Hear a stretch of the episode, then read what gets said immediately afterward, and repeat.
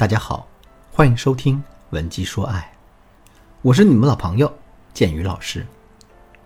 我们经常说婚姻是爱情的坟墓，确实啊，两个人结婚久了之后，生活就容易变成一个搭伙过日子的这样一个状态。那久而久之，日子会变得像白开水一样索然无味。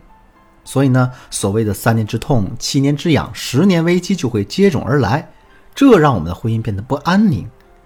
那么问题来了。我们到底该怎么做才能让两个人的婚姻时刻充满激情呢？第一个方法，让自己充满饥饿感。现在可是刚刚过完春节，对吧？大家在家里吃惯了各种各样的大餐，这肚子里早就充满了一种油腻感。如果这时候我把一碗肉放在你面前，让你把它马上吃下去，你肯定会觉得非常痛苦。可是如果你是一个饿了三天三夜、水米未进的人呢？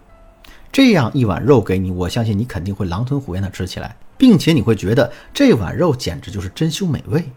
所以你看，这碗肉一模一样，没有变化。可是当一个人身体的饥饿感不同的时候，这碗肉给你的感觉也会变得大相径庭。婚姻就是这碗肉。我们想让婚姻充满激情，那我们首先就要让你自己对婚姻充满一个饥饿感。这饥饿感从何而来呢？其实啊，它来自于离别。我们常说“小别胜新婚”，其实就是这个道理。在婚姻中制造离别的方法有很多，最常见的一种情况就是夫妻一方啊，或者是两个人都出差了。这个过程当中，两个人可能会经历半个月到一个月的离别。一般情况下，在这期间，夫妻关系就会得到一个有效的调整。比如呢，我的学员薇薇，她跟老公已经结婚五年了，两个人每天的生活都是上班下班、买菜做饭，日子过得平淡如水。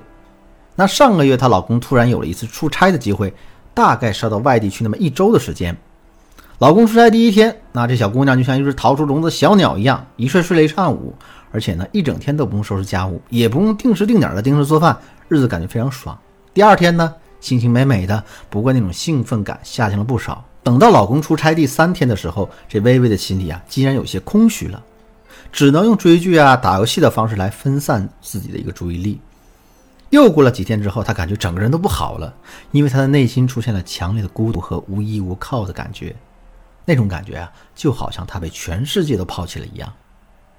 结果等到老公出差回来那天，她一下子就扑了过去，就好像是一个被困在孤岛上的人，突然遇到了救援队。而这些呢，对于一个一向不太懂浪漫的男人来说，简直是一个破天荒的事情。你看，夫妻之间制造一个短暂离别的重要性。由此可见一斑。当然了，除了出差这种方式之外，大家制造离别的方式还有很多很多。比如呢，我们可以每个月都拿出几天时间来跟男人分居而睡，时不时的就给自己安排一次单人旅行，改变每天的生活节奏。你下班了，不要径直回家，而是要多跟朋友聚聚会，多跟闺蜜聊聊天，等等等等。另外呢，我们还可以用制造危机感的方式来增进两个人之间的感情。你想学习这部分的内容吗？赶紧添加我们的微信文姬的全拼零零九，我们有三十个免费咨询名额等你来抢。第二，一起去体验没有做过的事情。我曾经听过这样一句话：一个人的整个人生就是他之前所有经历的总和。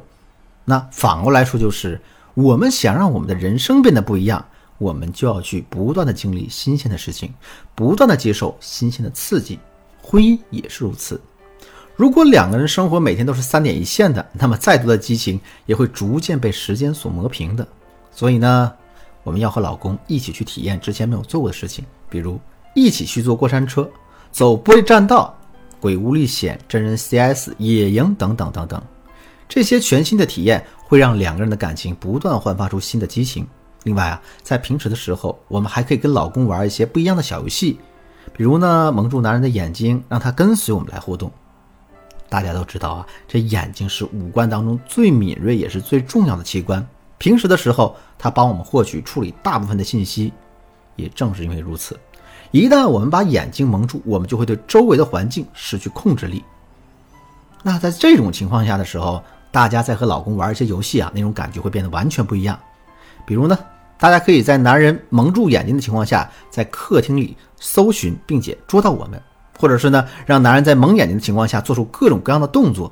如果你不愿意折腾这些花样呢，你也可以牵着男人的手，让他跟着你一直走，等到走了很长一段时间，男人都不知道自己在哪的时候，你突然一下子把眼罩摘下来，让男人看到你提前为他准备的一个惊喜。像你这样一番操作下来啊，男人的内心肯定会充满着兴奋和激情。第三，用情话来诱惑男人。两个人谈恋爱的时候，情话能够快速升级彼此间的关系。夫妻之间经常说一些情话，也能让彼此的婚姻充满情趣。不过呢，情话的作用再明显，如果我们毫无技巧、硬巴巴地说出来，最终的效果肯定也是非常有限的。下面我来教大家一个说情话的技巧。大家可以在公开甚至有些喧闹的场合，紧紧挽住老公的胳膊，然后突然趴在他的耳边对他说。哎，老公，你今天看起来真的好帅呀！刚才不小心都被你给迷倒了。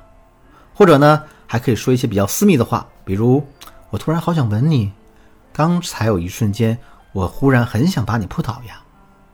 记住啊，说情话的时候，大家要对着男人的左耳说，因为左耳是处理情感的，右耳是处理逻辑思维的。在整个过程中，我们还要极力营造那种偷偷的感觉。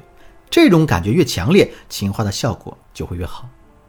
当然了，除了要营造这种偷偷的感觉之外，说情话的技巧其实还有很多很多，比如眼神和肢体的引诱、声音的配合以及氛围的营造等等。